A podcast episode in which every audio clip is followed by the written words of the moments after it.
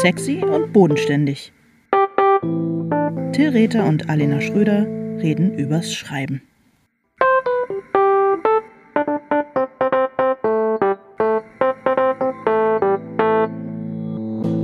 Hallo Alena. Hallo Till. Guten Morgen. Es ist Guten wieder ganz, Morgen. für uns ist wieder halb neun Uhr morgens, kurz nach Viertel vor neun. Ich freue mich, dich, ähm, du bist gar nicht im Schlafanzug. Nee, es sieht ein bisschen aus wie ein Schlafanzug, aber pff, egal. Ja, ich bin noch in meinem Morgen. Ich habe noch meine, mein Morgengesicht. Ähm, das ist nicht so. Ich bin noch ein bisschen zerknittert und so. Hey, du siehst voll fresh aus. Ich Naja. trage auch wirklich, ich trage seit März 2020 äh, wirklich auch nur noch Kleidungsstücke, die aussehen wie Schlafanzug.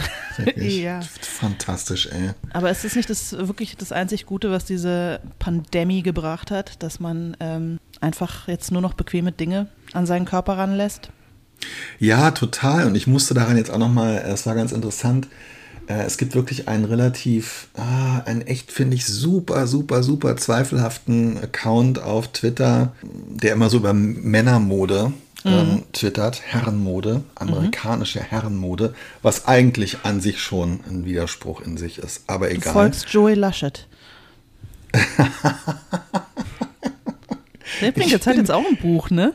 Ich bin ihm echt lange auf, Insta, äh, auf Instagram ähm, Mhm. gefolgt, ähm, bis ich erfahren habe, wer sein Vater ist.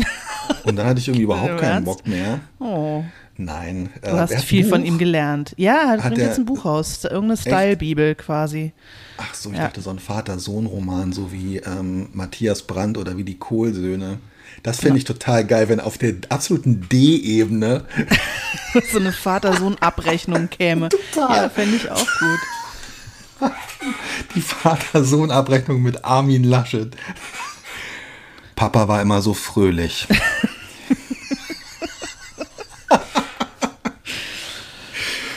Ich Ja, konnte es nicht mehr ertragen. Wäre ein Morgens schon. Äh. garantierter Bestseller. Deswegen diese Hinwendung zur Mode, zur Herrenmode. Einfach Ich um ihn- irgendwas ich würde ihn mir holen. Ich würde mir den Fall. Eumel holen. Klar. Aber ich kaufe mir jedes Buch. Insofern. Ich hab dich aber Pass mal auf. Ja, ganz kurz, ja, nur eine, es ist ganz kurz wegen, äh, wegen ähm, Franziska Giffey, Mhm. meiner Romanfigur und der Jogginghose. Und dieser Typ, Derek, ähm, Derek Guy, ähm, hat also irgendwie, äh, jemand hat sich dann, hat sich äh, ellenlang, das ist eigentlich so das amerikanische Äquivalent darüber aufgeregt, dass Yoga-Kleidung jetzt so alltagstauglich geworden ist. Also quasi das gleiche, was ich eben gesagt habe, Schlafanzug. Und das war echt mega interessant, weil ähm, der Typ dann halt irgendwie geschrieben hat, Digi, quasi alles. Er hat dann so ein Foto von dem Typen geteilt. Das war ein bisschen gemein, der sich über die Yoga-Sachen aufgeregt hat. Und der Typ trägt halt eine Jeans, ein T-Shirt und ein Sakko. Und der Typ sagt halt, pass auf, die Jeans ist, ist echt, es ist eine Bauarbeiterhose aus dem 19. Jahrhundert. Goldgräber und Bauarbeiterhose. Es war wirklich bisher, bis, bis vor 50 Jahren undenkbar, das in geschlossenen Räumen zu tragen. T-Shirt ist Unterwäsche und so weiter und so fort. Aber was ich super interessant fand, der klassische Herrenanzug, das Sakko und der Herrenanzug waren halt auch wirklich bis in die Z- pff, 10er, 20er Jahre des vorigen Jahrhunderts ähm, reine Arbeiterkleidung. Und bis Ende des 19. Jahrhunderts hat der nicht arbeitende ähm, Bürger hat halt einen, ähm, einen, einen längeren, äh, einen Frockcoat, eine Art Frack getragen und hat sich darüber aufgeregt, dass immer mehr Männer, genau, das ist ein Gehrock und dass immer mehr Männer äh, Arbeitsanzüge irgendwie ähm, draußen in der Welt tragen. Insofern, Alter, ey, Ja, kannst du bitte du, alles als meine? Kinder, als meine Kinder noch ein bisschen kleiner waren, haben sie immer, haben sie es immer als totale Bestrafung empfunden, wenn ich äh, sie gezwungen habe, äh, äh, mal eine Jeans anzuziehen. Weil sie natürlich immer nur Jogginghosen getragen haben und, Ja. wenn ich, und wenn wir dann aber mal Omi und Opa besucht haben und Du ich hast gesagt, recht. so jetzt macht ihr euch mal ein bisschen schön, ne? recht. Jetzt zieht ihr euch mal eine richtige Hose an, äh, keine Je äh, Jeans Stimmt, und so. stimmt, stimmt. Und für mich so damals hart. war es natürlich, war die Jeans natürlich, das war mein Alltags, meine Alltagshose. Und wenn ich mich schick machen musste für den Besuch bei Omi und Opa, da musste ich halt eine Stoffhose oder einen Rock oder irg- irgendwas anziehen. Ja, ganz genau. Jedenfalls nicht die zerrissene Jeans. Die auf keinen Fall. Und die zerrissene Jeans war für meine Kinder schon echt so, wow, jetzt habe ich mich schick gemacht. Hat dein Vater Jeans getragen? Äh, ja, aber äh, wirklich nur in Privatmomenten. Mein Vater war ein Mhm. großer Krawatten- und äh, auch Anzugträger. Und ähm, Ich glaube, unsere Väter Ja. hätten sich gut verstanden. Du weißt ja, Mit mein Vater Sicherheit. ist großer Fliegenträger. Da hätte es also schon eine gute Gelegenheit gegeben, einander zu utzen. Wie man, Ja. glaube ich, sagt man utzen oder uzen? das weiß ich, kenn, ich kenne die Vokabel überhaupt nicht. Also sich halt so ein bisschen, ähm, ja, so, äh, na jedenfalls, ähm, und ich kann mich auch wirklich nur erinnern, dass mein Vater hat wirklich nur im, im Urlaub und auch dann nur, wenn wirklich so, wenn das bodennah stattgefunden hat, also Campen oder so, dann tauchte, also ich kann mich an eine einzige Jeans erinnern. Mein Vater hat auch zum Beispiel nie kurze Hosen getragen. Also ich kann mich nicht daran erinnern, dass ich, sagen wir mal, seit ich zehn Jahre alt bin oder so, meinen Vater jemals noch mal in einer kurzen Mhm. Hose gesehen hätte. Und das Lustige ist, ähm, ich meine, in diesen ganzen, wenn du dir das halt irgendwie anguckst, ähm, ja, also diese, diese Kutten und diese Strumpfhosen und so weiter, die die bei, äh, bei Star Wars tragen oder dann die Bekleidung bei Star Trek, das ist halt, ähm, bei Star Trek sind es Schlafanzüge und bei, ähm, bei Star Wars sind es eigentlich, ist es eigentlich Yoga und, äh, und, ähm, und Aufwärmkleidung. Ja, die ganzen Superheldenanzüge sind ja auch Ja. im Grunde Yoga. Yoga Also insofern ist es genau, die haben die Zukunft eins zu eins vorausgesagt. Wir haben heute so ein schwieriges Thema, darum ähm, drücken wir uns irgendwie davor ähm, herum. Aber wir haben auch noch was ganz Schönes, was wir irgendwie mit, ähm, Das passt aber mit zu unserem deinen Thema. HörerInnen teilen wollen. Ja. Äh, unser Thema heute ist Erwartungen, ein großes, ein dreuendes, ein ähm, ja, doch ein großes Thema. Und wir sind ja voller Erwartung. Ver verschleiern, dass du dich nicht vorbereitet hast. Stimmt, ich habe mich nicht vorbereitet. Aber dafür habe ich so viel ähm, persönliche Expertise beizusteuern heute, dass ich das Gefühl hatte, das kann ich wirklich aus dem Ärmel schütteln, Geil. die Nummer. Ähm, ja, weil wir, wir nähern uns ja mit großen Schritten der hundertsten Folge und wir haben ja beschlossen, das hat nur, glaube ich, keiner mitbekommen, weil wir das irgendwie am Ende des letzten Podcasts Ja, wenn alle haben schlafen, und da genau. schlafen natürlich alle schon, dass wir die hundertste Folge machen wir live. Das heißt, wir wollen irgendwo äh, sitzen und es soll möglichst Publikum da sein, Hörerinnen und Hörer und Hörerinnen. Und ähm, In Frankfurt. in, ja, oder Dessau oder Coburg. Nee, in Berlin.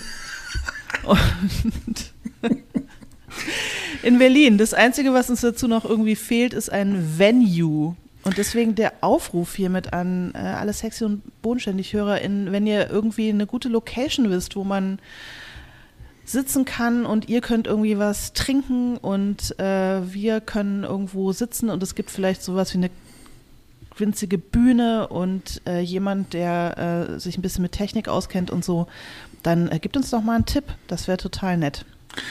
Ähm, genau, und ähm, es wäre auch schön, wenn das eine Veranstaltung wäre, wo nicht ein äh, Veranstalter in, von vornherein irgendwie 15 bis 20 Euro Eintritt nehmen würde.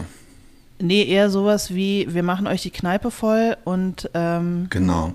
Ihr verdient an den Getränken und wir machen da unser Ding. So in etwa ist das gedacht. Ja, und wenn jemand ähm, vielleicht selber äh, einen Zauberkeller Du bist doch die Konekis zu diversen Hobby- und Zauberkellern. Absolut. Aber die willst du nicht ziehen hier, Abs- ne? Da willst du dich nicht drauf. Oh, okay. Du, die 200. Folge kommt bestimmt. Na gut. Dann sind wir auch Zauberkeller ready. Sag mal, Stichwort, also ja, genau, wir sind total dankbar für, für Hinweise. Ähm, bitte nicht an die Telefonnummer, die es nicht mehr gibt. Nee. So. Äh, haben wir eigentlich irgendeinen anderen Kanal? Wir haben ja nicht mal einen Insta-Account oder irgendwas. Sexy und Bodenständig existiert quasi wirklich nur als ephemeres Phänomen in, im Äther. Du, ich möchte dich äh, unter keinen Umständen davon abhalten. Äh, ein- Ah, okay. Das, ja, das, bisher dachte ich, du möchtest es nicht, dann mach ich das mal.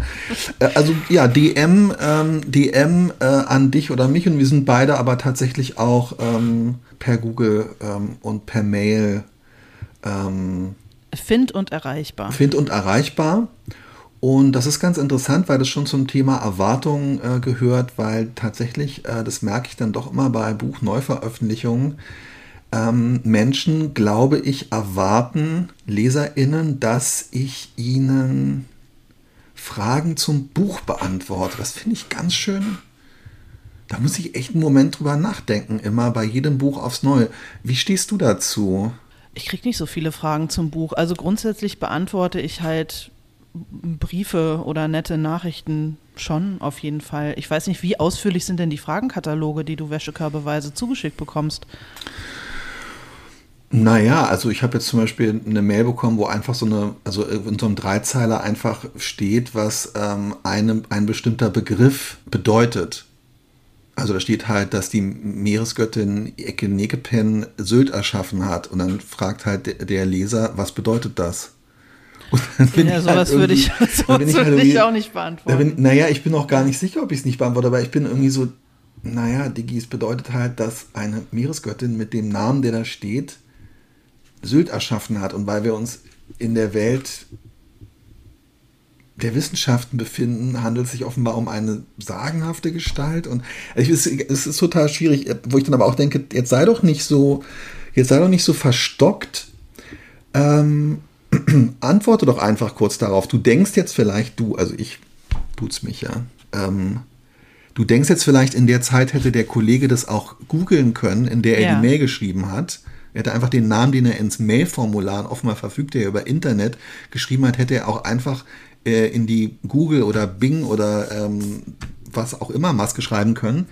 Gleichzeitig hätte ich natürlich in der Zeit, in der ich darüber nachdenke, äh, auch einfach darauf antworten können. Ich glaube, es ist ein relativ ähm, typisches, wenn auch sehr kleines Beispiel dafür, wie unterschiedliche Erwartungen aufeinander prallen, beidseitig nicht erfüllt werden und irgendwie zu Chaos und Verzögerung und Reibungsverlust führen, oder? Ja, das stimmt. Ja, und wie gesagt, da muss man sich, glaube ich, energiemanagementmäßig tatsächlich einfach fragen, was kostet mich die wenigste Energie, einfach einen Dreizeiler zurückzuschreiben oder ähm, mich die ganze Zeit auch ein bisschen darüber zu ärgern, dass der Typ das nicht gegoogelt hat. Solche Fragen kriege ich ehrlicherweise eigentlich nicht. Ich glaube, meine äh, Schriften werfen einfach nicht so viele Fragen auf wie deine. Deine sind einfach komplexer. Ich glaube aber, dass es gar nicht um die Frage an sich geht, sondern da versucht halt jemand irgendwie dir auf eine Art und Weise irgendwie nahe zu kommen und zu gucken, ob du darauf antwortest. Das würde ich, ich glaube nicht, also ich meine, das weiß der wahrscheinlich selber, dass er das hätte googeln können, wenn er in der Lage ist, eine E-Mail zu schreiben. Ja, das ist interessant, aber das finde ich, genau das Thema bei Erwartungen. Und wenn wir jetzt auch über Erwartungen ähm, im Spannungsfeld schreiben, Text erstellen oder wie du es nennst, Schriften, ähm, Hast du die, hast du mein Anführungszeichen nicht gesehen? Ach so, nee, habe ich nicht gesehen. Ich habe es ja auch, ich dachte, ich du hast sie auf der, du hast sie auf der Tischplatte gemacht. Genau. Ähm, ja, also und aber auch natürlich genau die die äh, unterschiedlichen Erwartungen äh, der unterschiedlichen am Schreiben und am Veröffentlichen und so weiter beteiligten Parteien aneinander. Ähm, wenn wir ja genau, ich glaube, es ist ganz oft das Problem dass äh, man sich immer dann so versucht, in die andere Partei reinzuversetzen oder es eben auch nicht versucht. Aber dem nähern wir uns jetzt an. Haben sich denn deine Erwartungen, ach nee, es ist eine bescheu total bescheuerte Frage. Alter, wie, Alina, wie geht's dir? Wie ist es nach der Feierfolge weitergegangen? Tut mir äh, leid, ich wollte jetzt hier so ja. journalistisch fragen, aber ich, ja. es, ist wirklich es ist wirklich unangebracht. Ja, du kannst einfach direkt, komm direkt rein, direkt rein in den Schmerz. Äh, ja, letztes Jahr, äh, letztes Jahr, letztes Mal haben wir übers Feiern geredet, weil ich äh, auch unter anderem, weil ich äh, mein Manuskript abgegeben habe und ich so, yeah, geschafft, irgendwie, ähm, ich lasse jetzt los, ich mache jetzt frei und so weiter. Und äh, dann kam die Rückmeldung vom Verlag und die war eher so, ja, schon viel Schönes dabei. Oh aber ähm, guck mal hier im letzten Drittel, kackse ganz schön ab und ähm, mach doch lieber nochmal neu und so. Und ähm, es ist aber eigentlich keine Zeit. Eigentlich hast du nur eine Woche Zeit dafür. Und äh, dann habe ich nochmal, ich würde sagen, zehn Tage lang richtig, richtig krass geschuftet. Also de facto ja, habe ich ja drei Kapitel komplett neu geschrieben, vier Wahnsinn. andere wirklich heftig überarbeitet. Und ich muss sagen, es ist, ähm, es hat sich total gelohnt. Es ist wirklich besser. Also alles, was der Verlag gesagt hat, war richtig. Ja. Und von den, äh, ich würde sagen, 14 Punkten, die sie ähm, wo sie noch um Überarbeitung gebeten haben, habe ich bei 13 Punkten gedacht, ja, stimmt. Hasse war, war eigentlich noch nicht wirklich gut und wenn ich ganz ehrlich bin, habe ich es auch gewusst, aber ja. irgendwie gehofft, es reicht, aber es reicht halt nicht und jetzt bin ich eigentlich ganz froh. Aber ich habe noch mal richtig, ähm, ich habe noch mal richtig geblutet, ey. Mit Oh Mann, allem, was dazugehört. Also abgesehen von der von der Schufterei, Ja. natürlich auch äh, Versagensängste, äh, Angst, Erwartungen zu enttäuschen, schon enttäuscht zu haben, ähm, meine eigene Erwartung irgendwie enttäuscht zu haben, deren Erwartung enttäuscht zu haben, dem nicht gerecht zu werden. Also ein äh, schönes Potpourri an Scheiße, kann man sagen.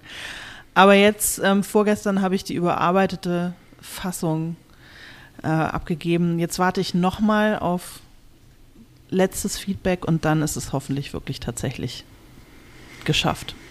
Ja, es ist interessant, weil, ähm, also ich bin ja der Meinung, das habe ich dir auch schon gesagt, äh, dass es irgendwie, also deine, deine Erwartung, um jetzt mal kurz bei diesem Begriff zu bleiben, vor zwei Wochen, äh, als wir über Feiern gesprochen haben, war ja sozusagen, wow, jetzt ist es, jetzt ist es erstmal vorbei, jetzt ist es geschafft, jetzt kann man feiern. Und eigentlich finde ich es ja total schön, weil du, es ist ja eine Tatsache und es, was deinen emotionalen Haushalt und so weiter angeht, du hattest halt einfach diesen schönen Moment und du hattest diesen schönen Moment des, ähm, Der des, Illusion, ja. ja, aber was heißt, Das ja, ist das ist, das ist vielleicht Illusion, aber anderer, ja, okay.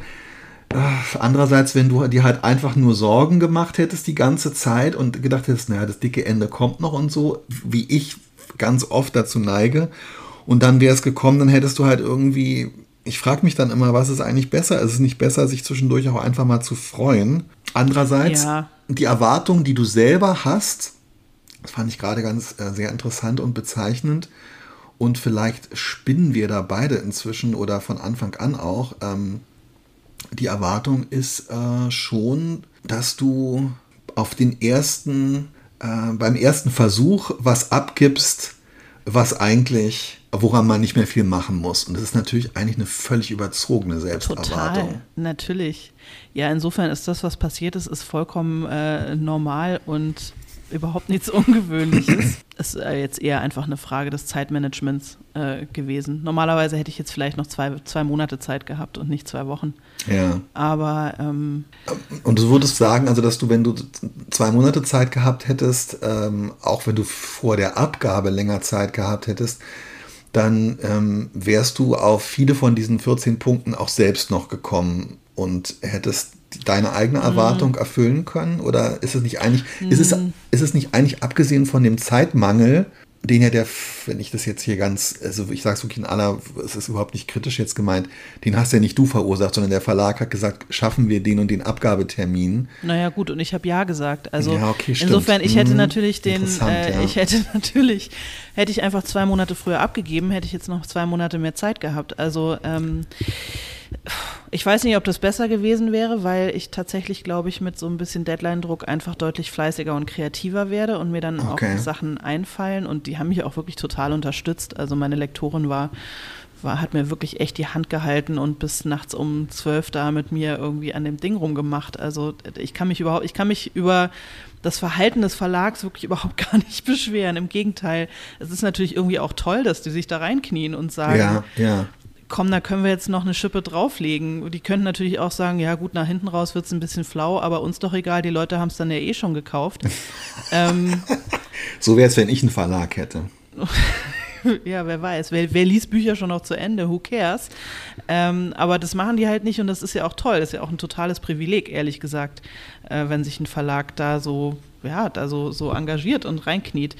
Insofern, pff, ja, weiß ich nicht, ob das dann anders gewesen wäre. Ich glaube, die Freude, die ich hatte, die man in der letzten Folge so hört und meine Erleichterung hat natürlich dazu geführt, dass ich irgendwie, ich habe halt schon so losgelassen und ich habe das Visier so runtergelassen und ich habe schon sozusagen die ganze Luft rausgelassen und sich dann wieder so hoch zu kurbeln ähm, und nochmal so, ich habe lauter schöne Termine gemacht für Massagen und dies und einen kleinen Kurzurlaub und so.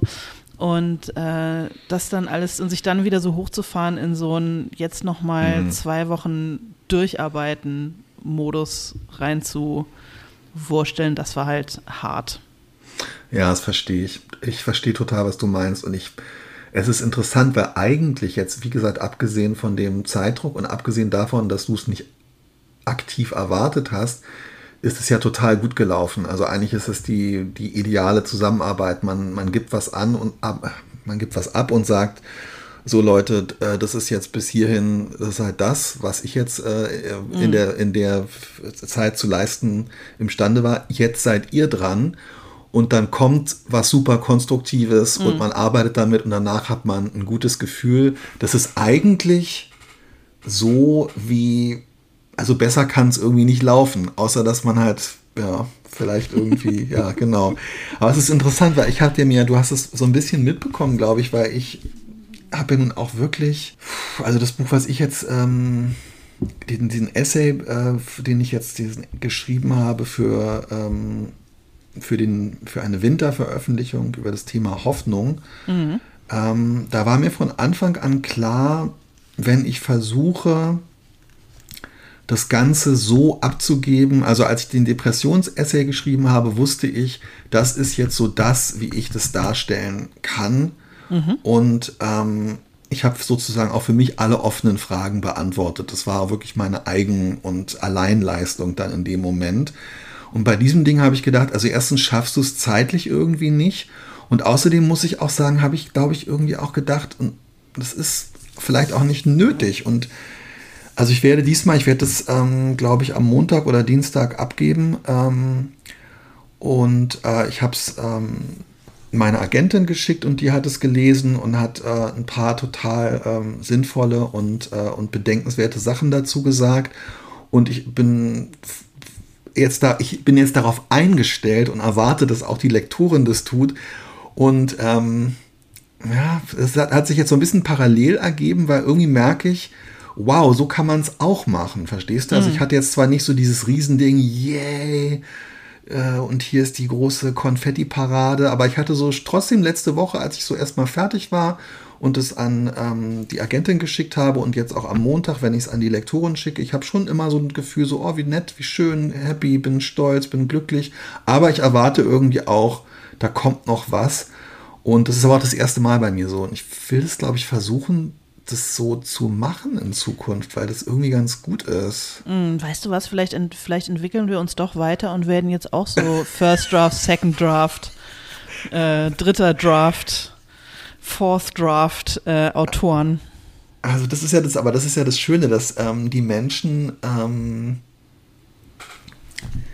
äh, die uns zuhören, ähm, bevor sie einschlafen, uns über die letzten ähm, Jahre wirklich bei so einer Professionalisierung auch ähm, mit erleben durften. Und das ist jetzt vielleicht die nächste Stufe. Also ich werde sicherlich, ja, genau. Also insofern, ja, also ich versuche so ein bisschen auch aus diesem, aus diesem Ding ich bin schon so jemand, der so, so, so uralten, jetzt merke ich, dass ich so, so, so komische Klischees internalisiert habe, so nach dem Motto, ja, der Herr Autor sitzt halt da in seiner, in seiner Kammer und ähm, irgendwann kommt er raus und äh, äh, reckt das Manuskript so Hakuna Matata-mäßig äh, in die Sonne und sagt, äh, und dann. Ja, hier ist es.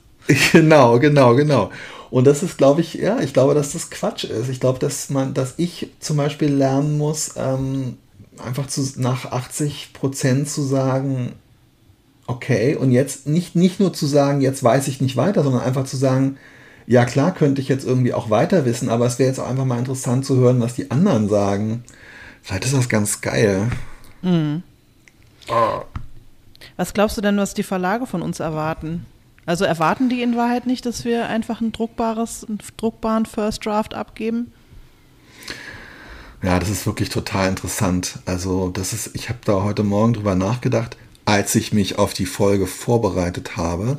Aber ja, ich, hört, muss, hört. ich muss mal, im Gegensatz zu dir, muss ich meine Gedanken immer so ein bisschen ordnen. Und da ist mir auch aufgefallen, dass ich noch nie mit einer Lektorin so richtig oder mit jemandem vom Verlag das Gespräch geführt habe, keine Ahnung, angenommen, man hat jetzt das, den, den Vertrag unterzeichnet, dass man dann mal sagt, was erwartet ihr jetzt eigentlich von mir? Mhm. Also zum Beispiel diese Frage, dass man einfach mal fragt, in welchen Zustand wollt ihr eigentlich, dass man, also ich merke, dass ich das nie so richtig ähm, geklärt habe und ich weiß es ehrlich gesagt nicht. Ich merke, dass ich eigentlich, und das ist, glaube ich, auch so ein bisschen das Problem, an der Art, wie ich den Beruf immer noch in bestimmten großen Teilen ähm, lebe, dass ich nur meine eigenen, über meine eigenen Erwartungen nachdenke. Wie ist das bei dir? Äh, ja, klar, das ist, geht mir ganz ähnlich und gleichzeitig finde ich, hört man ja manchmal, hört man ja so, so äh, Geschichten, wo man irgendwie auch denkt, kann das stimmen, kann das wahr sein? Irgendwie Leute, die halt dann am Ende einen Ghostwriter gestellt bekommen oder wo es dann immer heißt, ja komm, das Buch hat eigentlich in Wahrheit der Lektor geschrieben oder weißt du so. Mm, ja, und ja. da frage ich mich natürlich immer, oder oh, wir mussten ihn nochmal mitnehmen auf irgendeine so Alpenhütte und dann haben wir da zusammen gesessen und, ich, und jeden Tag zu zweit. Das, also ich glaube, dass Bücher auf ganz unterschiedliche Art und Weise zustande ja, kommen. Ja, ja. Und dass wahrscheinlich Verlage da auch ein großes Spektrum haben an ähm, Möglichkeiten, aber eben auch an unterschiedlich verteiltem Willen, äh, Leuten Unterstützung zukommen zu lassen oder eben auch nicht, je nachdem, ob sich das halt lohnt oder nicht. Ich ich weiß es nicht. Da müssten wir vielleicht tatsächlich mal Quellen. Nein, wir laden keine Gäste ein. Nein, nein, nein. Nein, nicht Gäste. Ach so, okay. Gäste, Gäste. Soweit kommt es noch. Nein, ich meine, ähm, vorher, weißt du, in der Vorbereitung recherchieren. oh Gott, mal, dann eher Gäste. Jemanden, jemanden mal, mal unter drei Fragen. Wie, was, was flattern euch eigentlich sonst so für Manuskripte ins Haus und wie geht ihr damit um und was erwartet ihr eigentlich? Was wollt ihr eigentlich von uns? Ja, es ist interessant, weil ich heute Morgen dann auch mit ähm, Diana, die ja nun auch zweimal ähm, ein Buch äh, geschrieben, äh, veröffentlicht hat, darüber gesprochen habe. Und Diana, ähm, ja, also Diana meinte, dass sie es schon auch so sieht, dass das Problem halt ist, ähm, das knüpft an diesen Gedanken, dass es halt immer verschieden ist von dir an, dass man ohne jede Erfahrung da irgendwie so reinstartet und gleichzeitig halt total isoliert ist, weil man das ja in den meisten Fällen alleine macht und ähm, äh, dass aber gleichzeitig halt auch diese Erwartungen beziehungsweise die, die, die Pro das Prozedere individuell so verschieden ist, dass man überhaupt das von vornherein eigentlich auch nicht lernen und sich nicht darauf vorbereiten kann und um das jetzt weiterzuführen, ich glaube, irgendwann denkt man halt, dass so wie man es selber macht und dass so wie man es äh, selber erlebt hat, dass es halt sozusagen normal ist, weißt du, und man groovt mhm. sich dann da irgendwie so ein. Und vielleicht sollte man das wirklich mal aufbrechen und das viel, ähm, also auch im individuellen Fall, ähm, viel mehr abklären. Mhm. Also zum Beispiel die Frage, äh, was ist euch eigentlich was erwartet ihr, beziehungsweise was ist euch eigentlich am liebsten? In welchem Zustand wollt ihr den, das Manuskript haben? Und vielleicht sagt die individuell, also ich habe solche Gespräche zwar schon auch geführt, aber nie so mega, mega, mega konkret, dass ich die Frage gestellt hätte, in welchem Zustand möchtest du eigentlich am Ende des Manuskripts? Soll das aus meiner Sicht perfekt sein oder ist es dir sogar lieber, wenn du so ein 80%-Ding kriegst? Ich glaube, es ihnen ist. steuern kann. Ich weiß es nicht. Was glaubst ich du? Glaube, ich glaube, dass ihnen auf alle Fälle das zweite lieber ist. Ich finde das total toll. Das ich, würde, ich würde ja immer denken, dass ihnen am liebsten wäre, sie hätten möglichst wenig Arbeit damit, aber. Guck mal, wir wissen es wirklich null. Wir wissen es wirklich nicht. Ich glaube aber, dass sich zum Beispiel auch relativ viele Enttäuschungen, gegen wechselseitige Enttäuschungen ja. aus diesen irgendwie nicht ganz geklärten Erwartungen ergeben, weil es hat ja jetzt irgendwie in diesem Frühjahr, finde ich, hat so ein paar ähm, so in der äh, sogenannten AutorInnen- oder Literaturbubble äh, auf Insta und, und, und Twitter und so weiter, hat so ein paar äh, Themen gegeben, wo man das Gefühl hatte, da sieht man ganz gut, wie das so ähm, clasht. Also es gab zum Beispiel diese eine Sache, dass ähm, Kiwi, Kiepmeuer und Witsch, äh, so einen TikTok-Kanal hat, unverlangt eingesandt äh, ist da eine Rubrik gewesen, wo, die, die haben sie jetzt gecancelt, aber ähm, die gab es halt ganz lange, wo halt immer so ein bisschen lustige kurze Filme aus unverlangt eingesandten Manuskripten so Clips gemacht wurden, wo halt daraus vorgelesen wurde. Und es kam halt so rüber, so nach dem Motto, hä, hä, hä, guck mal, diese ganzen Idioten, die hier ähm, irgendwelche Manuskripte hinschicken und noch irgendwie äh, was dazu schreiben, so nach dem Motto, hier könnt ihr haben, aber ich will 10.000 Euro dafür oder so. Ähm, und sich darüber ja. so ein bisschen lustig machen mhm. und dann irgendwann eben AutorInnen gesagt haben, äh, sorry Leute, das geht nicht. Das ist total mhm. respektslos. Und jeder, der ein Manuskript an einen Verlag schickt und vielleicht nicht ganz den, den, den Habitus und die Sprache beherrscht, wie man sowas angeht, oder halt auch nicht weiß, welche Wege es gibt, äh, ein Buchmanuskript an einen Verlag äh, zu bringen. Ähm, man kann die Leute nicht so vorführen. Das ist ja trotzdem was, wo sich jemand Mühe gemacht hat. Und ich glaube, das ist das Ding. Für uns ist es halt das eine Ding, an dem wir seit einem Jahr oder zwei oder fünf oder so arbeiten. Mhm. Für uns ist es halt, hat es halt eine irre Wichtigkeit und eine totale äh, Größe. Und im Verlag, je nach Verlagsgröße, ist es halt einer von 200 Titeln, die halt irgendwie ähm, im Frühjahr erscheinen. Und ich glaube, aus dieser Diskrepanz entsteht ganz schön viel Frust.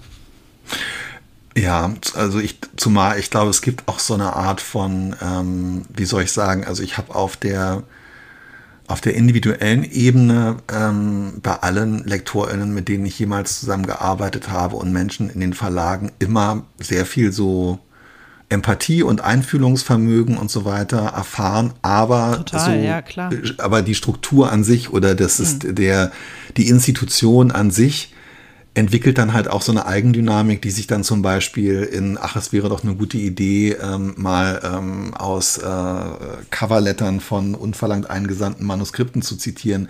Das ist dann ja eher weniger eine individuelle Entscheidung und genau, da drückt sich dann sozusagen so eine, so eine systemische Diskrepanz irgendwie ähm, aus. Da gebe ich dir total, ähm, ja, da gebe ich dir total recht. Also besonders äh, ich will es nur noch mal kurz unterstreichen, was du, was du gesagt hast, also in meinen eigenen Worten noch mal wiedergeben.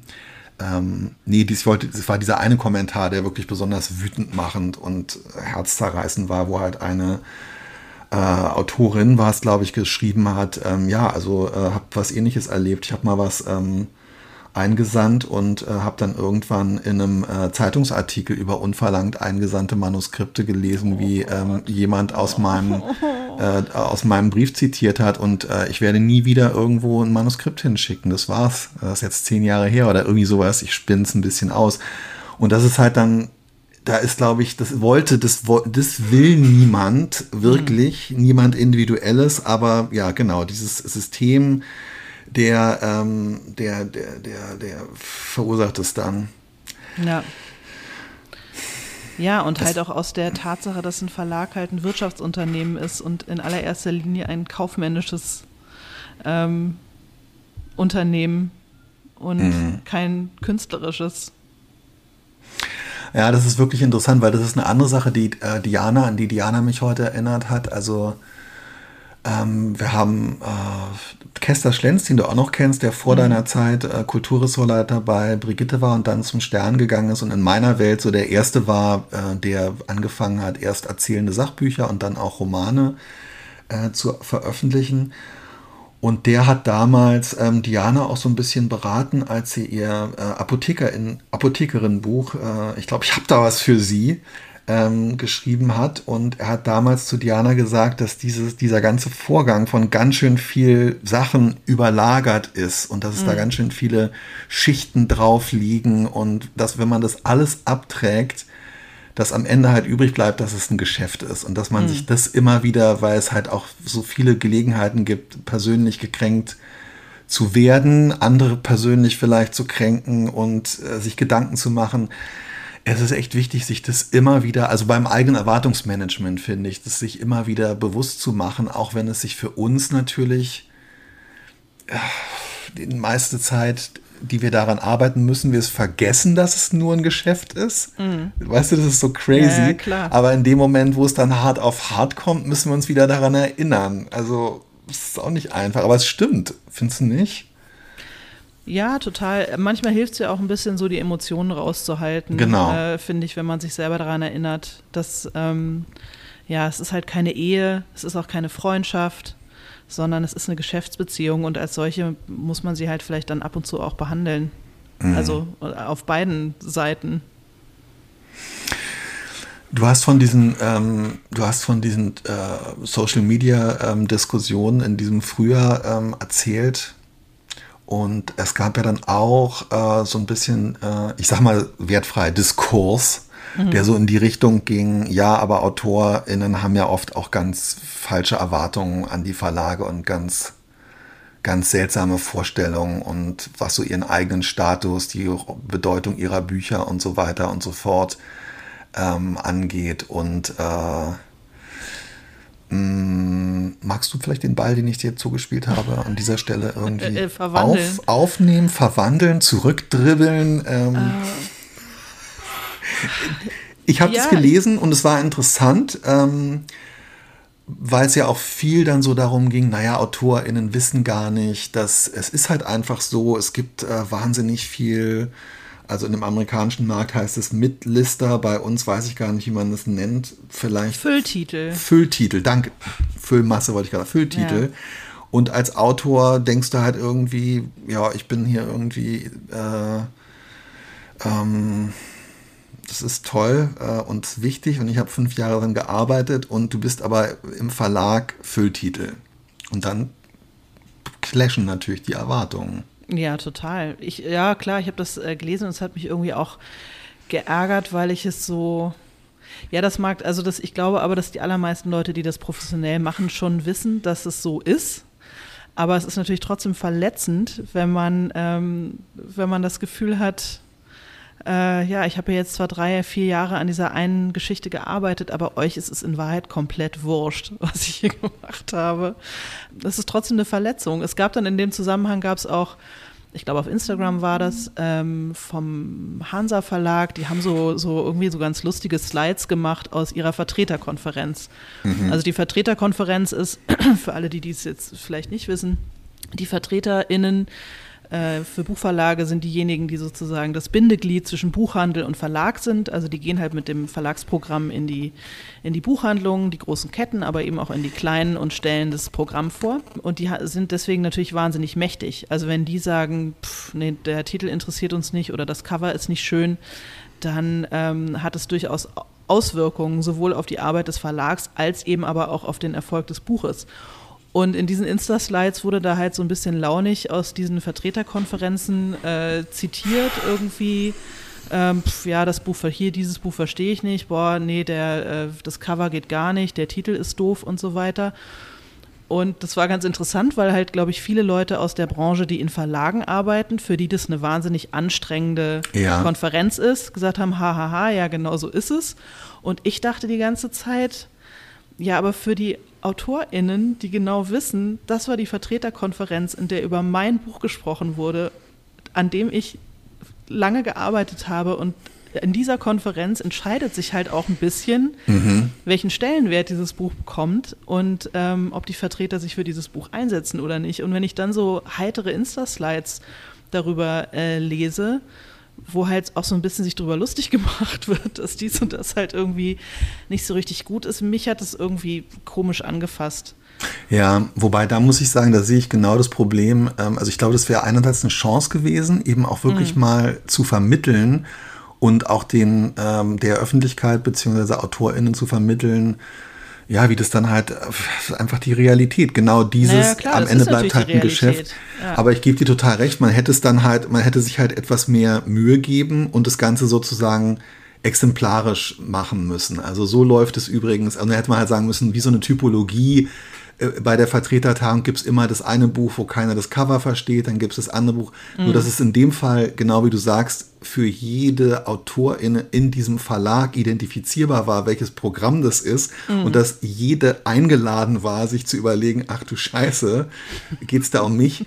Ja. Da entsteht da, das ist dann wieder so ein Moment, wo ich das Gefühl habe, da ist so, ja, da hat halt so die Institution, die auch auf, äh, auf den sozialen Medien ähm, sich präsentieren muss, äh, ist einfach äh, darüber hinweggegangen, was vielleicht menschlich irgendwie schön gewesen wäre. Ja, oder hat sich da vielleicht nicht so viel Gedanken drüber genau, gemacht. Das ist auch nicht, damit. Ist auch nicht ja, so, ja, ist, ja, damit, ist, ja. Ist, das passiert dann halt so einfach. Wild, aber sowas, sowas, ähm, ja, sowas Ach ja, ich, also ich hätte, wenn das jetzt äh, Rowold oder BTB gewesen wäre, hätte ich da auch gesessen ähm, und hätte gedacht, hm.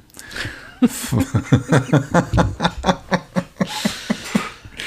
Ja, ich hatte einen oh. äh, äh, sehr konstruktiven und netten Austausch äh, darüber mit ähm, einem der Verlagslektoren, äh, der mich gebeten hat, nochmal genau zu erklären, warum ich das doof finde. Und das, das war sehr nett und konstruktiv. Und ich glaube, daraufhin haben sie ja. da irgendwie intern auch nochmal drüber gesprochen. Insofern, ich glaube, darüber muss man halt einfach etwas ähm, klarer und öfter und vielleicht auch wertschätzender ähm, im Gespräch bleiben miteinander, dann funktioniert das auch. Ja, total, total. Und mich hat an diesem ähm, äh, an diesem Twitter-Thread, wo es so ein bisschen darum ging, ähm, ja, Autoren, äh, letztendlich war für mich die Botschaft, ähm, und ich weiß nicht, ob ich das missverstanden habe, in diesem Thread, von dem ich erzählt habe, äh, der von Carla Powell stammte. Für mich war so ein bisschen die Botschaft, dass auf der AutorInnenseite es oft an so Realismus fehlt, was die Einschätzung mhm. der eigenen Bedeutung, der eigenen Rolle, der eigenen Wirkung und so weiter und des eigenen Buches im Verlag angeht. Und dass es im Grunde genommen für alle Beteiligten einfacher wäre, jetzt fange ich an rein zu interpretieren, wenn es halt auf der AutorInnenseite mehr Realismus und vielleicht auch mehr Verständnis dafür gäbe. Ich glaube aber umgekehrt, dass es auf der ähm, Verlagsseite wirklich weh, ja, da fehlt halt auch so ein bisschen Realismus, finde ich, für die, ähm, also es gibt keine, wenig realistische Wahrnehmung dafür, wie halt der, der Arbeitsalltag und die, die Erwartungen und so weiter von AutorInnen wirklich sind. Und gerade so, ich meine, natürlich wirst du auch verrückt als Lektorin, wenn du heutzutage ähm, 20, 30 Titel in irgendeinem Stadium betreust und dir die ganze Zeit darüber Gedanken machst, dass für wahrscheinlich 15 dieser 20, 25 AutorInnen wirklich irre viel an diesem Buch ja. hängt. Das, klar, natürlich, das ist krass, aber andererseits, ähm, ja. Das Mächteverhältnis, das Kräfteverhältnis ist halt so mhm. ungleich verteilt. Genau. ich meine, die allermeisten Leute arbeiten in diesem Beruf halt mega prekär. Und ähm, für den ja. Realismus und die Coolness ja. zu sagen, ja, pf, mach, ich weiß schon, ich bin hier irgendwie Fülltitel, ist mir auch egal. Mhm. Dafür finde ich, kriegt man nicht genug Geld. Also, und ganz oft ähm, wird die Tatsache, dass man nicht besonders viel Geld kriegt, damit einem ja auch so ein bisschen versüßt, indem auch bestimmte Erwartungen geweckt werden. Also indem einem gesagt wird, wir, du, wir, ja, klar, kommen, Vorschuss nicht so doll, aber dafür ähm, wirst du bei irgendwelchen Preisen eingereicht oder dafür machen wir dies für dich und dafür bist du dann, äh, stehst du da und da im Programm und wir knien uns voll rein und so weiter. Also das ist ja auch eine, das ist ja auch irgendwie so eine wechselseitige ähm, Kiste, bei der aber am Ende die AutorInnen irgendwie immer am kürzeren Hebel sitzen, mm, ja. weil sie prekärer beschäftigt sind ähm, oder in, in, den prekären Umständen ihrer Arbeit nachgehen als die festangestellten Mitarbeiter eines Verlags. Mhm, zumal du ja wirklich, wenn du als, äh, als, als Autorin wirklich realistisch betrachtest, dass du Fülltitel bist und vermutlich allen Regeln der Wahrscheinlichkeit nach auch für immer bleiben wirst, das ist halt keine Perspektive, auf der man dann realistisch ein äh, ein Leben mit äh, gesellschaftlicher Teilhabe und äh, finanzieller Sicherheit führen kann, sondern du musst ja als Autorin immer dir diese Illusion bewahren, jedes irgendwann Buch, ist der Durchbruch. Irgendwann ja. kommt der Durchbruch und guck dir ähm, Ingrid Noll an, guck dir ähm, Helga Schubert an. Es kann auch noch mit 60, 70, 80 passieren. Aber irgendwann, also verstehst du, du brauchst, irgendwie brauchst du ja diesen Feenstaub und diesen, dieses magische Denken. Also sich jedes Mal wieder ranzusetzen und zu sagen, ja, jetzt schreibe ich wieder einen schönen Fülltitel. Ähm, also oh. ich bin, ich würde sagen, ähm, ich kenne Leute und ähm, ich würde auch nicht ausschließen, dass ich nicht auch zu denen gehören könnte, die das hinkriegen, aber es ist halt keine realistische Perspektive. Darauf kannst nee. du keinen Berufsstand, kein Selbstverständnis und auch keine finanzielle Sicherheit aufbauen. Nee, Sag mal, du warst doch jetzt, ähm, du warst ja jetzt gerade auf der Leipziger Buchmesse. Das Buchmessen sind ja auch immer so ein Festival der Erwartungen mhm. und der Enttäuschung. Magst du ein bisschen davon erzählen oder lieber nicht? Oder wollen wir ein bisschen allgemeiner über Messen sprechen? Ach, weiß ich gar nicht genau. Also ich bin, glaube ich, nicht, ja, ich habe erstens nicht so richtig viel Messererfahrung. Zweitens ähm, macht mir sehr viel, was es so an Begleitumständen beim Messen gibt und was äh, vielen Menschen völlig nachvollziehbar besonders viel Freude macht, das ist durch meine Persönlichkeitsstruktur für mich jetzt nicht so hot shit, also irgendwie die Partys darum hingehen, darum stehen, da versacken und so. das mache ich einfach jetzt im beruflichen Kontext nicht so gerne und bin auch nicht so mega wild darauf, dass ich immer so dieses Private und Berufliche, was bei unserem Beruf eh schon die mhm. ganze Zeit so äh, und dann also einerseits bin ich, glaube ich, auch jetzt nicht so der, der richtige Messe-Ansprechpartner, andererseits passt es genau in das Thema, weil das schon so, ich finde es immer interessant. Also ich weiß, dass bei meinen allerersten Buchmessen als Autor ich wirklich, äh, als mein erstes Buch erschienen ist, der kleine Beziehungsberater ähm, im Rowold Wunderlich Verlag 2001, glaube ich, oder sogar 2000, weiß ich nicht mehr ähm, dass ich dann da, das Buch ist aber irgendwie im Frühjahr erschienen und dann war ich im Herbst auf der Frankfurter Buchmesse und aus irgendeinem Grund, und da merkt man halt, dass ich noch so voll aus dieser ganz naiven Position kam, ähm, es ist irgendwie, es hat eine Bedeutung, ein Buch geschrieben zu haben, die über das unmittelbar Geschäftliche und den Augenblick mhm. des Vertragsabschlusses hinausgeht ich habe halt irgendwie erwartet, dass mein Buch da am Stand ist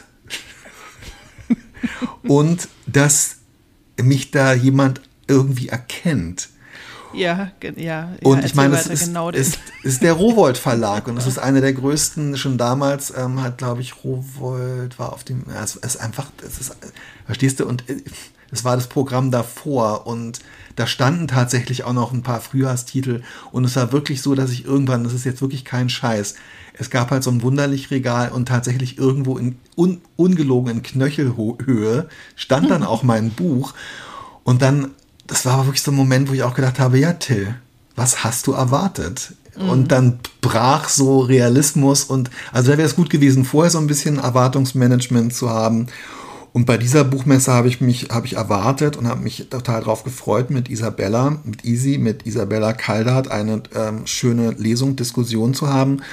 Meine Erwartung, dass da Menschen hinkommen, die ich entweder kenne oder nicht kenne, wurde in beiden Fällen total übererfüllt, weil ich mir darüber keine Gedanken gemacht habe, weil ich mhm. weiß, dass gerade im Messekontext du nicht sagen kannst, ob drei Leute oder 300 zu deiner Lesung kommen. Das weiß man einfach nicht. Und ähm, ja, am nächsten Tag wurde meine Erwartung, in die Messehalle 5 äh, gehen zu können und einem Panel von Maike Werkmeister beiwohnen zu können, die wurde enttäuscht, weil ich ähm, es ich 20 Minuten irgendwie von Halle 3 zu Halle 5 gebraucht habe und dann feststeckte, weil Halle 2 geschlossen war und ich auch irgendwann dann so klaustrophobische Zustände entwickelt habe. Und ähm, ja, also ein buntes Potpourri erfüllter, übererfüllter und unerfüllter Erwartungen. Ja gut, äh, die Erwartungen sind natürlich inzwischen auch nicht mehr so groß. Wie jeder weil, Tag. Weil du und ich jetzt beide schon ein, zwei Mal auf einer Messe waren. Aber ich hatte bei meiner allerersten äh, Buchmesse hatte ich exakt dasselbe das krass, Gefühl, oder? das du hattest. Ähm, das war mit großer Ersche auf kleinen Stühlen, Fischer Verlag. Und ja. ich meine, das Ding war, stand auf der Bestsellerliste und ja. alles. Und ich bin da also so eingeritten und ich meine, ich habe jetzt nicht erwartet, dass sich quasi die Menge teilt und äh, die Leute ein Spalier bilden und klatschen, wenn ich da irgendwie meinen Weg in Richtung Stand bahne. Aber irgendwie, du kommst da an den Stand und du denkst dir, du kommst so ein bisschen nach Hause, ist ja dein ja, Verlag. genau. Da kennt dich natürlich keine Sau, in meinem Fall schon deswegen äh, nicht, weil es gibt ja nicht mal ein Autorenfoto von mir in dem Richtig, Buch, das ja unter ja. Pseudonym geschrieben worden war. Und da stand auch mein Buch und dann habe ich da halt so ein Selfie gemacht und dann ja, und dann bin ich wieder weg. und dann bin ich da so ein bisschen durch diese Messe heilen und dachte so, oh Gott, es gibt zu viele Bücher, es gibt zu viele genau, Bücher. Genau. Äh, halt, das ist einen auch manchmal, wenn man so zu Dussmann reingeht oder so, so überkommt, dieses Gefühl von, oh Gott, was soll ich hier, wer soll das alles lesen, was, was mache ich hier alles?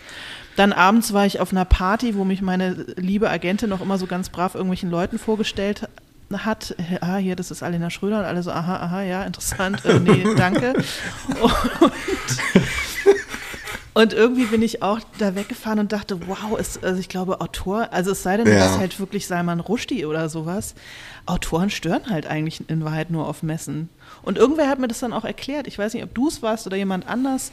Irgendwer hat mir gesagt. Un ungern, ja. Ja, ich kann mir auch nicht vorstellen, dass äh, du das warst. Aber irgendwer hat mir erklärt, Naja, du musst einfach sehen, so Messen sind auch nicht für AutorInnen gedacht. Die sind dafür mhm. gedacht, dass die Leute aus diesem Betrieb, und damit sind eben nicht die AutorInnen gemeint, sondern alle, die in den Verlagen arbeiten, da hingehen, einander treffen, Affären haben, Ex-Affären wiedersehen, oh mein bisschen, Gott. Was? bisschen lästern, bisschen äh, feiern und gut ist.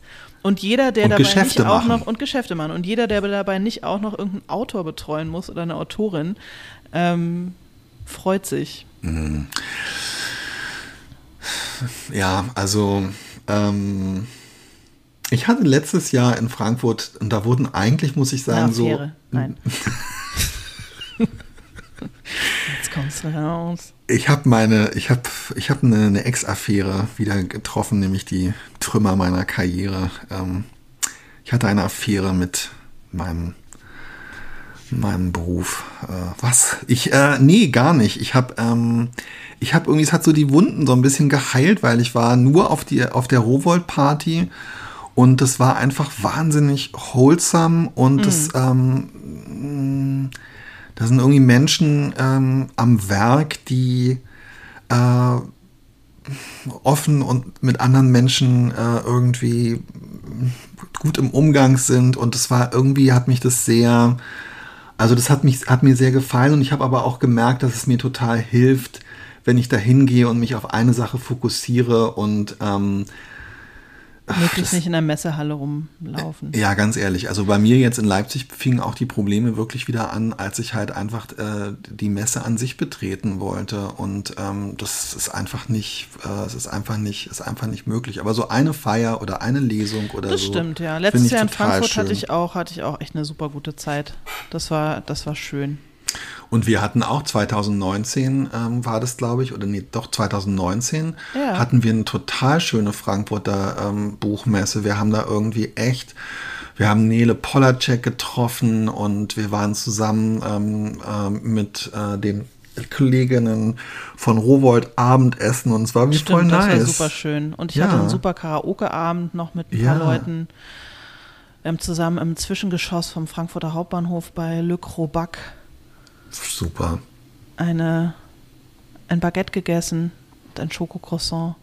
Das ja, ist also es gibt so Highlight. Messen, um so Messen drum gibt es immer total schöne Sachen und schöne Begegnungen und ähm, auch schöne Feiern und sehr, sehr schöne Begegnungen auch mit VerlagsmitarbeiterInnen. Das, äh, so, ich wollte es gar nicht jetzt so niedermachen, aber so dieses Gefühl von, man kommt dahin und irgendwer hat auf einen gewartet, das, ähm, das ist, glaube ich, so eine Erwartung, die man relativ schnell ablegt, wenn man, nachdem man zum ersten Mal auf, der, auf irgendeiner Messe war. Und beim zweiten Mal hat man die dann schon nicht mehr so. Ich frage mich ja immer, was die Leute erwarten, die als Publikum auf solche Buchmessen gehen und dann dadurch diese Hallen laufen. Also jetzt am, was ich immer in Frankfurt wirklich ehrlich gesagt richtig schön finde und was auch in Leipzig so war, ist, dass es ja sich oft überlagert mit so äh, Manga und äh, Anime-Cosplay-Conventions. Und mir gefällt wahnsinnig gut dieses Element, äh, das und dieses, was die Leute dann, die sich an dem Cosplay-Zirkus beteiligen, dieses sehen und gesehen werden. Und ähm, das ist tatsächlich auch was, was mir dann auch als jemand, der versucht, von einer Halle in die andere zu kommen, äh, noch Freude macht. Aber alles andere, nämlich einfach sich ähm, Bücher anzugucken, ähm, ist wirklich schwierig. Mir geht es ja bei Dussmann zum Beispiel ehrlich gesagt umgekehrt wie dir. Ich gehe da wirklich gerne hin und gerade auch wenn es gerade vielleicht nicht so gut läuft, ähm, das ist so ein bisschen so wie früher, als ich wirklich, äh, ich hatte so eine Phase ähm, in, der, in der Fahrschule, wo ich so gedacht habe, das, das, das, das schaffe ich nicht, das schaffe ich niemals. Das ist wirklich, das was? Kupplung kommen lassen, gleichzeitig daraus gucken, aber auch immer mal wieder in. Sch- Äh? Und dann bin ich zu den Teltower Damm runtergelaufen und habe gedacht, ja, guck dir das mal an. Sind wirklich jeder Vollidiot fährt mit seinem Auto durch die Gegend. 20.000 Leute allein auf dem Schulweg fahren im Auto an dir vorbei. Das wirst du ja wohl auch noch irgendwie hinkriegen. Und bei Dussmann ging es mir total ähnlich. Ah, dass ich echt? so denke, Okay. Digga, Alter, guck dir das doch mal an. Auch wenn du es vergessen hast, so schwer kann es nicht sein. Wirklich hier, nehm irgendwas in die Hand. Jeder äh, aus Funk und Fernsehen und jeder, der noch nicht in Funk und Fernsehen war, hat ein Buch geschrieben. Also wirst du das nächste auch wieder irgendwie zu Ende biegen. tröstet mich voll. Okay, vielleicht, vielleicht muss ich mein Mindset da einfach auch ein bisschen anpassen und ähm, ja. Eigentlich ja, kein schlechter Gedanke. Wieso bist du so viel positiver und ich jetzt hier so eine. Wir gehen mal zusammen so eine, zu Dussmann. Genau. ja. Erst gucken wir zusammen den Barbie-Film und dann gehen wir zusammen zu Dussmann. Oh, ich freue mich so auf den Barbie-Film. Ja, ich freue mich auf den Barbie-Film. Und ich freue mich auf die hundertste Folge. Ich weiß nicht, ob wir ja. die, also wir werden die, äh, ach ja, genau. Und für Leute, die vielleicht, äh, wacht noch mal kurz auf, äh, unter den äh, Hörenden, die selber irgendwie ein Venue haben oder so. Realistischerweise reden wir über einen Zeitpunkt nach den Berliner Sommerferien, oder? Also, dass wir das jetzt ja. vorher noch äh, im Juni hin, äh, hinlöten, ist, ähm, das soll nämlich richtig nett werden. Und sorry, es soll vor allem für uns richtig nett werden. Das, äh, das als allererstes, ja. Da, da, das ist das Wichtigste. Kein Service-Podcast hier. Das ist ein Entlastungspodcast, der aber auch in allererster Linie uns entlasten soll. Das ist richtig. Mhm. Oh, wie schön. Du, ganz ehrlich, ich bin jetzt ähm, gespannt, wie bei dir die, ähm, die Buchsaga weitergeht. Und ähm, ich schicke jetzt mein, ähm, mein äh, Manuskript auch ab. Super. Und ähm, ja, ich habe mit dem nächsten so Danowski angefangen und freue mich, äh, freue mich irgendwie total. Es macht mir super Spaß. Und das, das hatte ich gar nicht erwartet, ehrlich gesagt. Dass es dir Spaß macht? Ach, Anfang ist doch immer toll. Ja, aber ich diese einfach so krass, wie du schon wieder so in der Zeit, in der ich irgendwie ein Buch überarbeite, in, in der hast du schon wieder irgendwie zwei, eins angefangen, eins fertig gemacht. Äh, ja, es ist, ganz, es ist ganz interessant. Das haben auch natürlich ähm, Menschen unter den äh, Twitter-Post, wo ich dann gepostet habe, dass jetzt äh, noch Hoffnung oder muss ich mir welche machen, äh, dass das jetzt also im Rowold äh, Verlagsprogramm angekündigt und so weiter ist. Mhm. Es ist aber halt natürlich auch einfach die Wahrheit ähm, dass dieses Berufslebens, über die wir vorhin gesprochen haben. Also äh, ich habe es ist hab totales Glück, dass ähm, Menschen zwei Bücher im Jahr von mir nehmen, wobei das andere Buch jetzt auch erst 2024 halt offiziell erscheint. Aber ähm, die Tatsache ist, der Arbeitsalltag ist, stellt sich natürlich einfach so dar. Ich habe gar keine andere Möglichkeit, als mhm. eins nach dem anderen ähm, zu machen. Und bei Danowski war es eher so, ja, Anfang, ich, ich, ich finde gar nicht, dass Anfang immer irgendwie so schön ist. Ich finde eigentlich am schönsten so den, das Mittelstück. Aber irgendwie, ich war mir jetzt gar nicht so sicher, wie das ist, nach zweieinhalb Jahren wieder so zu dieser Figur äh, zurückzukehren. Mhm. Und ähm, aber es macht mir total, äh, macht mir echt total Freude. Es ist echt wie in so eine alte Lieblingsjacke reinzuschlüpfen und so. Ach, wie schön. und der hat auch schon wieder so einen Scheiß angerichtet. Das ist wirklich super, ey. Ich habe nur die allerhöchsten Erwartungen und ich weiß, dass du sie erfüllen wirst. Das weiß ich jetzt schon nichts, nichts weniger erwarte ich auch. Von mir, an mein, was meine Erwartungen Von mir betrifft. selbst, ja, die so. Erwartungen, deine Erwartungen zu über, über zu erfüllen, ja. Ah, sehr schön, sehr schön. So soll es bleiben. Nächste Woche ähm, reden wir ähm, über das Thema Träume. Nö.